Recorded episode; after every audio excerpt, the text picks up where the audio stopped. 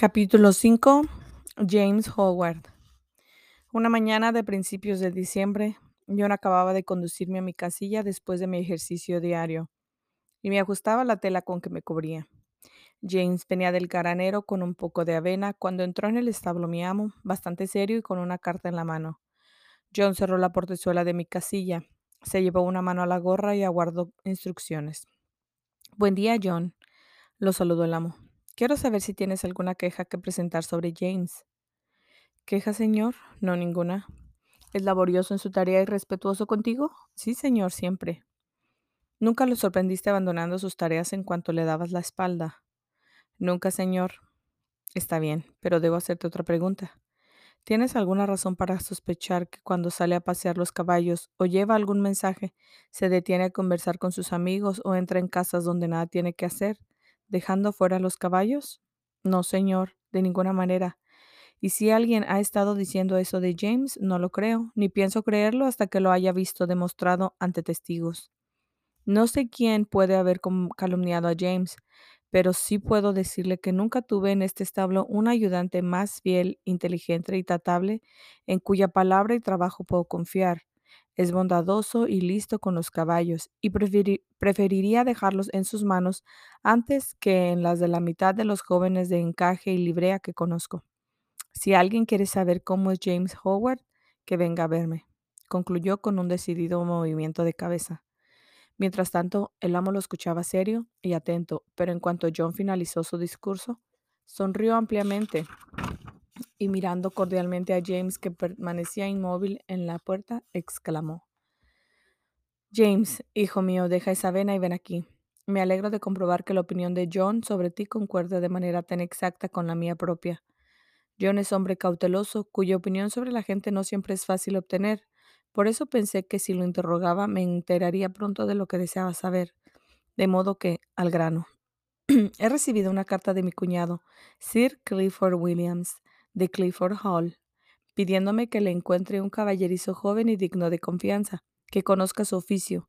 Su anciano cochero, que vive con él desde hace 20 años, se está debilitando y le hace falta un hombre que lo ayude y aprenda sus tareas, de modo que pueda reemplazarlo cuando se jubile recibirías al principio 18 chelines semanales, un traje para el establo, otro para conducir, un dormitorio sobre la cochera y un muchacho a tus órdenes. Sir Clifford es un buen amo y consigue y si consigues el puesto, será un buen comienzo para ti. Por otro lado, no quiero desprenderme de ti y sé que si te vas, John perderá su mano derecha. Así es, señor, pero no me interpondría en su futuro por nada del mundo, declaró John. ¿Qué edad tienes, James? quiso saber el amo. En mayo que viene cumpliré diecinueve, señor. Eres muy joven. ¿Qué le parece, John? Bueno, señor, es joven, sí, pero tan responsable como un hombre, fuerte y bien desarrollado, y aunque no ha tenido mucha experiencia para conducir, tiene mano liviana y firme, mirada rápida y es cuidadoso. Estoy completamente seguro de que ningún caballo suyo quedará estropeado por descuidos de su parte. Tu palabra será decisiva, John, anunció el amo, ya que Sir Clifford añade en una postdata. Si pudiera encontrar un hombre entrenado por John, lo preferiría a cualquier otro. Así que piénsalo, James, consulta a tu madre durante la cena y luego comunícame tu decisión. Pocos días después de esta conversación quedó definitivamente establecido que James partiría para Clifford Hall un mes o un mes y medio más tarde, como más conviniera a su amo. Mientras tanto, practicaría conduciendo todo lo posible. Fue maravilloso ver entonces a cuántos sitios de la ciudad iba el amo el sábado y por qué extrañas calles nos conducían. No dejaba de ir a la estación ferroviaria en el momento en el que llegaba el tren, cuando berlinas y carruajes, carretas y ómnibus pretendía pasar el puente al mismo tiempo.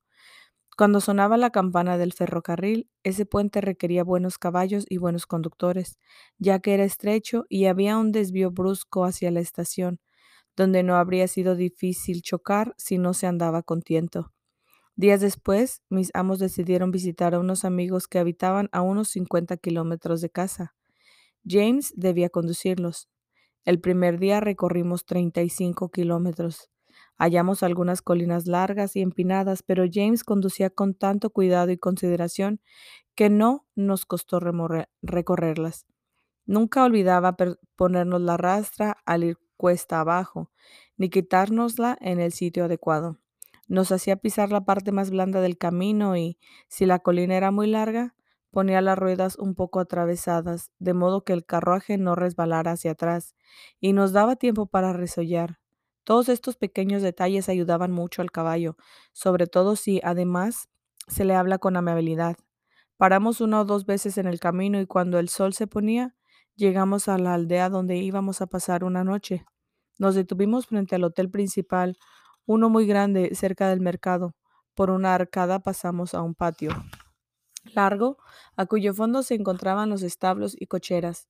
Dos mozos de cuadra salieron a recibirnos. El principal era un hombrecillo agradable y activo, con una pierna deforme y un chaleco amarillo a rayas.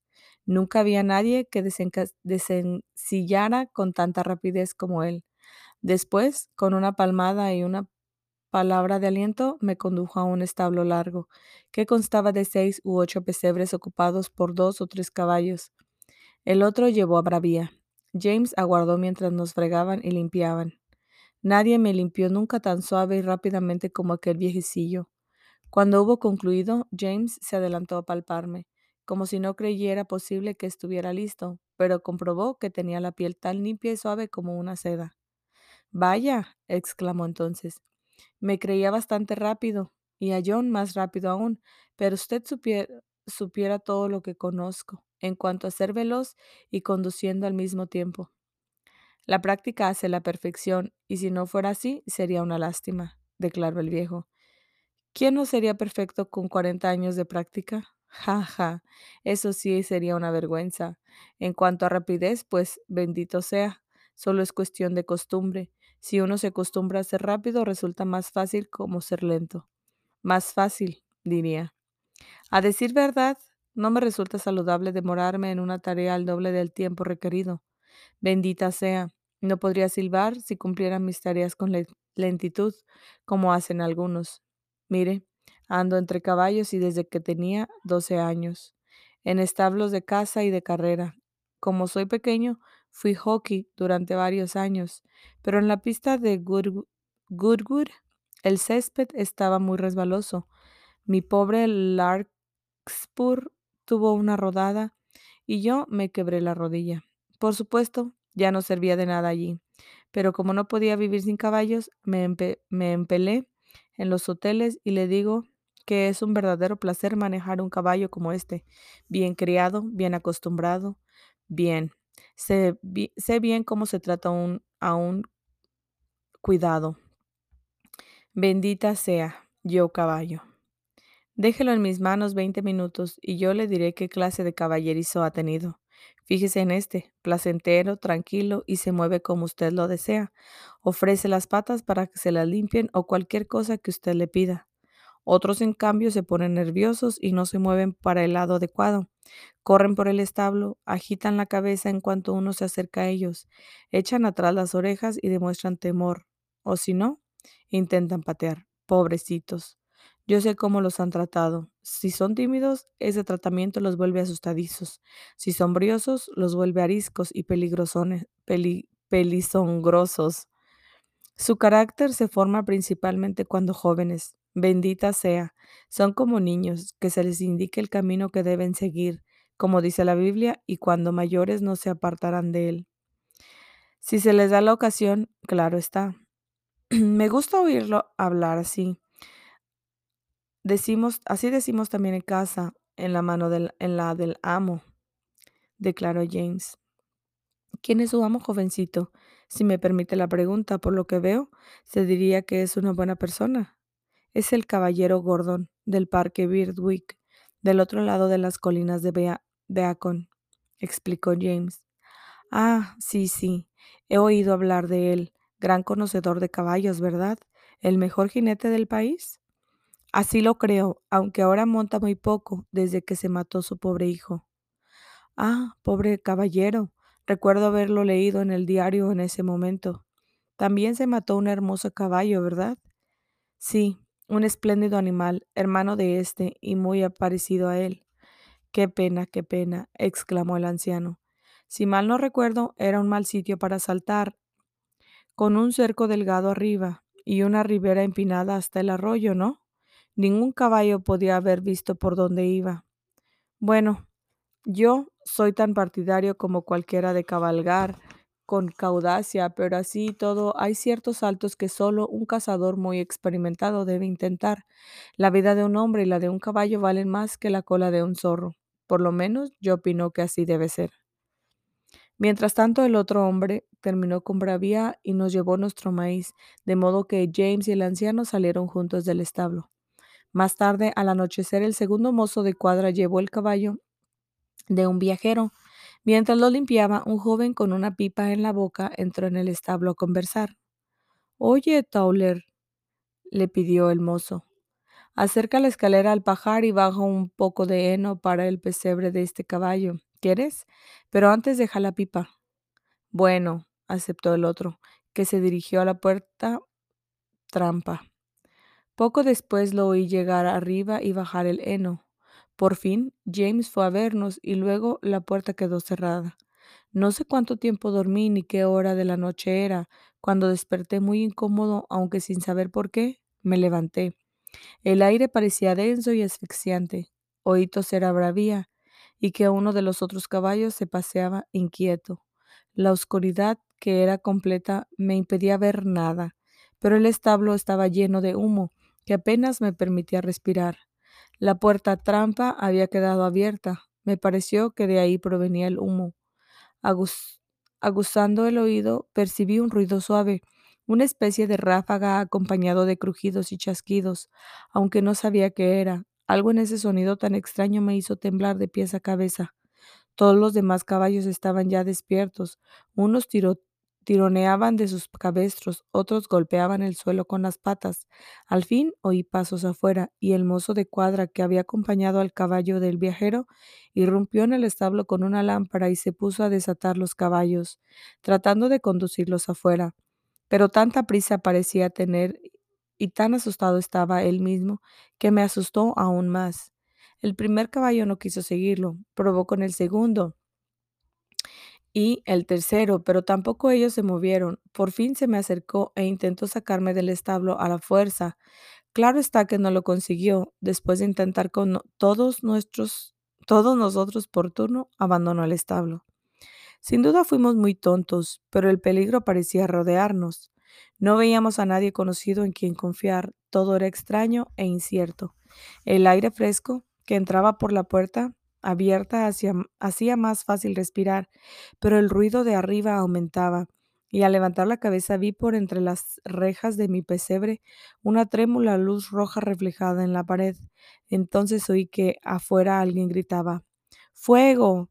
y el viejo mozo de cuadra entró rápida y tranquilamente.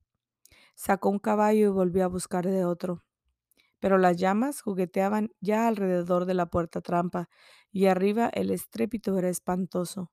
En ese momento oí la voz de James, tranquila y alegre como siempre. Vamos, lindos, es tiempo de que partamos, así que despierten y vengan conmigo, decía, mientras se acercaba a mí, que estaba más cerca de la puerta. Ven a Sabache, déjate poner la brida, muchacho, que pronto saldremos de este ahogo. Me la puso sin perder tiempo, luego se quitó el pañuelo del cuello, con el cual me cubrió los ojos para sacarme del establo entre caricias y halagos. A salvo en el patio, me quitó el pañuelo de los ojos y gritó, A ver, alguien que se ocupe de este caballo mientras yo voy en busca del otro. Un hombre alto y corpulento se adelantó para hacerse cargo de mí, mientras James se precipitaba de vuelta en el establo. Al verlos alejarse lancé un agudo relincho. Más tarde, Bravía, me dijo que relinchar fue lo mejor que pude haber hecho, ya que de no haberme oído fuera jamás habría tenido valor para salir. Poco después oí, entre todo aquel alboroto y estrépito, una voz clara y sonora, en la cual reconocí la de mi amo. James Howard, James Howard, ¿estás ahí? No hubo respuesta, pero oí el ruido de algo que caía en el establo, y al instante siguiente le hacía un relincho fuerte y jubiloso, ya que vi a James que salía de entre el humo, llevando consigo a Bravía. Esta tosía violentamente y él no podía hablar.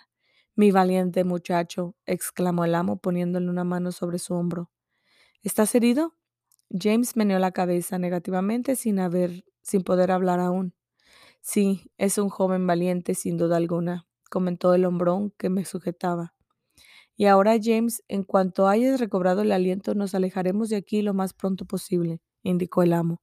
Nos dirigíamos a la entrada cuando, desde el mercado, se oyó el redoble de un galope y el retumbar de ruedas. Es la bomba de incendios. La bomba de incendios, gritaron dos o tres voces. Apártense, dejen pasar. Y con gran estrépito interrumpieron en el patio dos caballos que arrastraban consigo la pesada bomba. Dos bomberos saltaron a tierra. No tuvieron que preguntar dónde era el incendio, pues una enorme llamarada brotaba del techo. Tan rápido como podíamos salimos a la amplia y silenciosa plaza del mercado. Brillaban las estrellas y salvo por el ruido que dejábamos atrás, todo era quietud. El amo abrió la marcha hasta un gran hotel. Del otro lado, en cuanto llegó el mozo de cuadra, dijo James, ahora debo volver junto a mi esposa. Te confío enteramente los caballos. Pide lo que haga falta. Dicho esto, partió. No corría, pero nunca vi a nadie caminar tan rápido como a mi amo aquella noche. Antes de entrar en nuestros establos, oímos un sonido espantoso. Los bramidos de esos pobres caballos abandonados para morir quemados allá adentro eran terribles. Bravía y yo quedamos angustiados, pese a estar a salvo y bien cuidados. La mañana siguiente, el amo fue a ver cómo estábamos y a hablar con James. No oí gran cosa, pues el mozo de cuadra me estaba fregando, pero noté que James parecía muy contento y que el amo se mostraba orgulloso de él. Tanta alarma había pasado por la noche en la ama que la partida fue postergada hasta la tarde. Con la mañana libre, James se dirigió primero a la hostería para revisar nuestros arneses y el carruaje. Luego fue en busca de noticias sobre el incendio. Cuando regresó le oímos hablar de él con el mozo de cuadra. Al principio nadie lograba explicarse cómo había comenzado el fuego.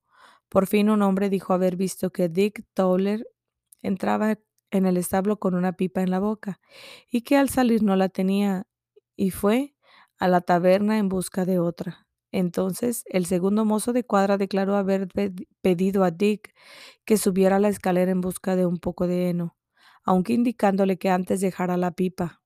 Dick negó haberla llevado consigo, pero nadie le creyó. Recordando la regla de John Manley de no permitir nunca una pipa en el establo, pensé que debería seguir en todas las partes. pensé que debería regir en todas las partes. James contó que el techo y el piso se habían hundido y que solo quedaban las paredes ennegrecidas. Los dos pobres caballos a los que no se pudo sacar quedaron enterrados bajo las vigas y baldosas quemadas. El resto del viaje resultó muy fácil. Poco después del crepúsculo llegamos a la residencia del amigo de mi amo.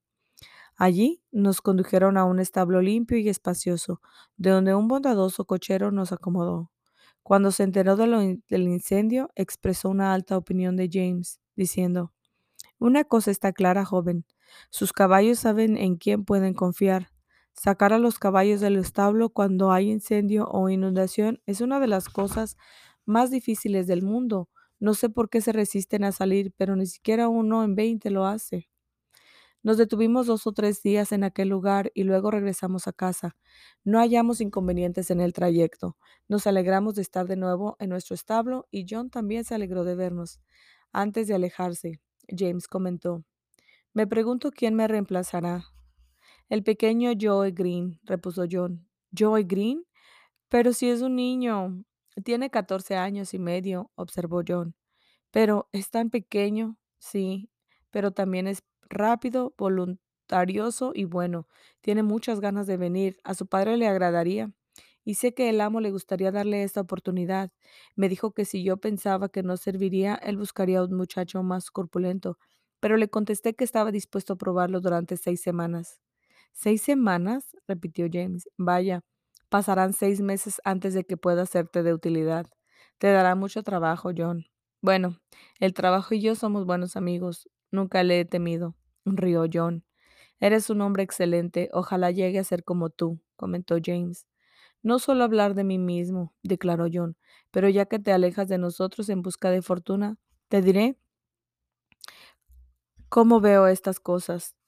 Tenía yo la misma edad de Joseph cuando mis padres murieron de fiebre, con diez días de diferencia, dejándome solo en el mundo con mi hermana inválida, Nelly, sin un pariente a quien pedir ayuda.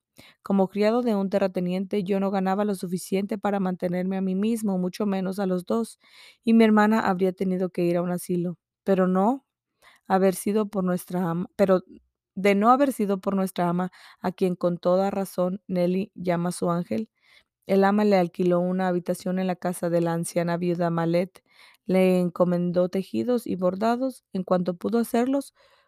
Cuando enfermaba le enviaba comida y muchas cosas bonitas y fue como una madre para ella. El amo por su parte me llevó al establo a las órdenes del viejo Norman, que entonces era el cochero. Comía en la casa, dormía en el al- altillo y además de un traje completo. Ganaba tres chelines por semana, de modo que pude ayudar a Nelly. Norman podía haberse opuesto, conduciendo que, aduciendo que a su edad no podía perder tiempo con un muchacho inexperto que solo conocía las tareas de labranza, pero fue como un padre para mí y se tomó muchas molestias conmigo. Cuando murió el anciano, pocos años después, yo lo reemplacé. Ahora, por supuesto, gano los mejores sueldos que me permiten ahorrar para el futuro, y Nelly es muy feliz. Por eso, James, yo no soy quien va a desdañar, desdeñar a un muchachito, ofendiendo a un amo tan bueno y amable. No, no, te echaré mucho de menos, James, pero ya saldremos adelante. No voy, no hay nada mejor que hacer una buena acción cuando se presenta la oportunidad, y me alegro de tenerla. Entonces no estás de acuerdo con ese dicho. Cada uno cuídese de sí mismo y los demás que se arreglen solos. Por cierto que no. ¿A dónde habríamos ido a parar Nelly y yo si el ama y el viejo Norman se hubieran ocupado solo de lo suyo? Ella estaría en el asilo y yo cosechando nabos. ¿Dónde estarían Azabache y Bravía si tú hubieras pensado nada más que en ti mismo? Habrían muerto quemados. No, Jim, no. Ese es un dicho egoísta e impío. Lo emplee quien lo emplee. Y si alguien cree que, lo, que no debe ocuparse sino de sí mismo, es una lástima que no lo hayan ahogado como a un cachorro o a un gatito antes de abrir los ojos. Así opino yo. Concluyó, conclu- concluyó John con un decidido movimiento de cabeza. James rió al oírlo, pero dijo con voz emocionada. Aparte de mi madre, has sido mi mejor amigo. Espero que no me olvides. Claro que no, hijo mío. Y por mi parte, espero que tampoco me olvides, si alguna vez puedo serte útil. El día siguiente, Joe fue al establo para aprender todo lo posible antes de la partida de James. Aprendió a barrer el establo, a llevarnos la paja y el heno, y empezó a limpiar los arneses y a lavar el carruaje. Con su escasa estatura, como su escasa estatura le impedía cuidar de Bravía y de mí, James le enseñó con patas alegres, puesto que, bajo las órdenes de John, iba a tener a su cargo al pony. Era un muchacho simpático y avispado, que siempre emprendía sus labores silbando. Al principio, Patas Alegres protestó mucho por verse manoseado por un muchacho ignorante, como decía él, pero a fines de la segunda semana me dijo con- confidencialmente que, según su opinión, aquel aprendería bien. Por fin llegó el día en que James debía abandonarnos y, alegre como solía ser, esa mañana se mostraba apesadumbrado. Es que dejo aquí muchas cosas, confesó a John, a mi madre y a Betsy, y a ti, a unos buenos amos, a los caballos y a mi buen patas alegres. En mi nueva residencia no habrá nadie a quien conozca, si no fuera porque voy a tener un puesto más elevado y así podré ayudar mejor, mejor a mi madre, creo que no habría podi- podido decirme, decidirme. Me resulta difícil de veras, John. Así es, muchacho, pero no tendré muy buena opinión de ti si fueras capaz de abandonar tu hogar por primera vez sin lamentarlo. Anímate, allá te hallarás de te, halla- te harás de amigos, y si cumples como sé que lo harás, tu madre se sentirá orgullosa de ti por haber llegado a ocupar una posición tan buena. Así animó John a James, pero todos lamentábamos perderlo. En cuanto a Patas Alegres, no lloró durante, lo lloró durante varios días y casi perdió el apetito. Por eso John lo llevó junto conmigo a ejercitarse varias mañanas hasta que, trotando y galopando, el pequeño Patas Alegres recobró la alegría. El padre de Joe solía ir a ayudar, ya que conocía el oficio.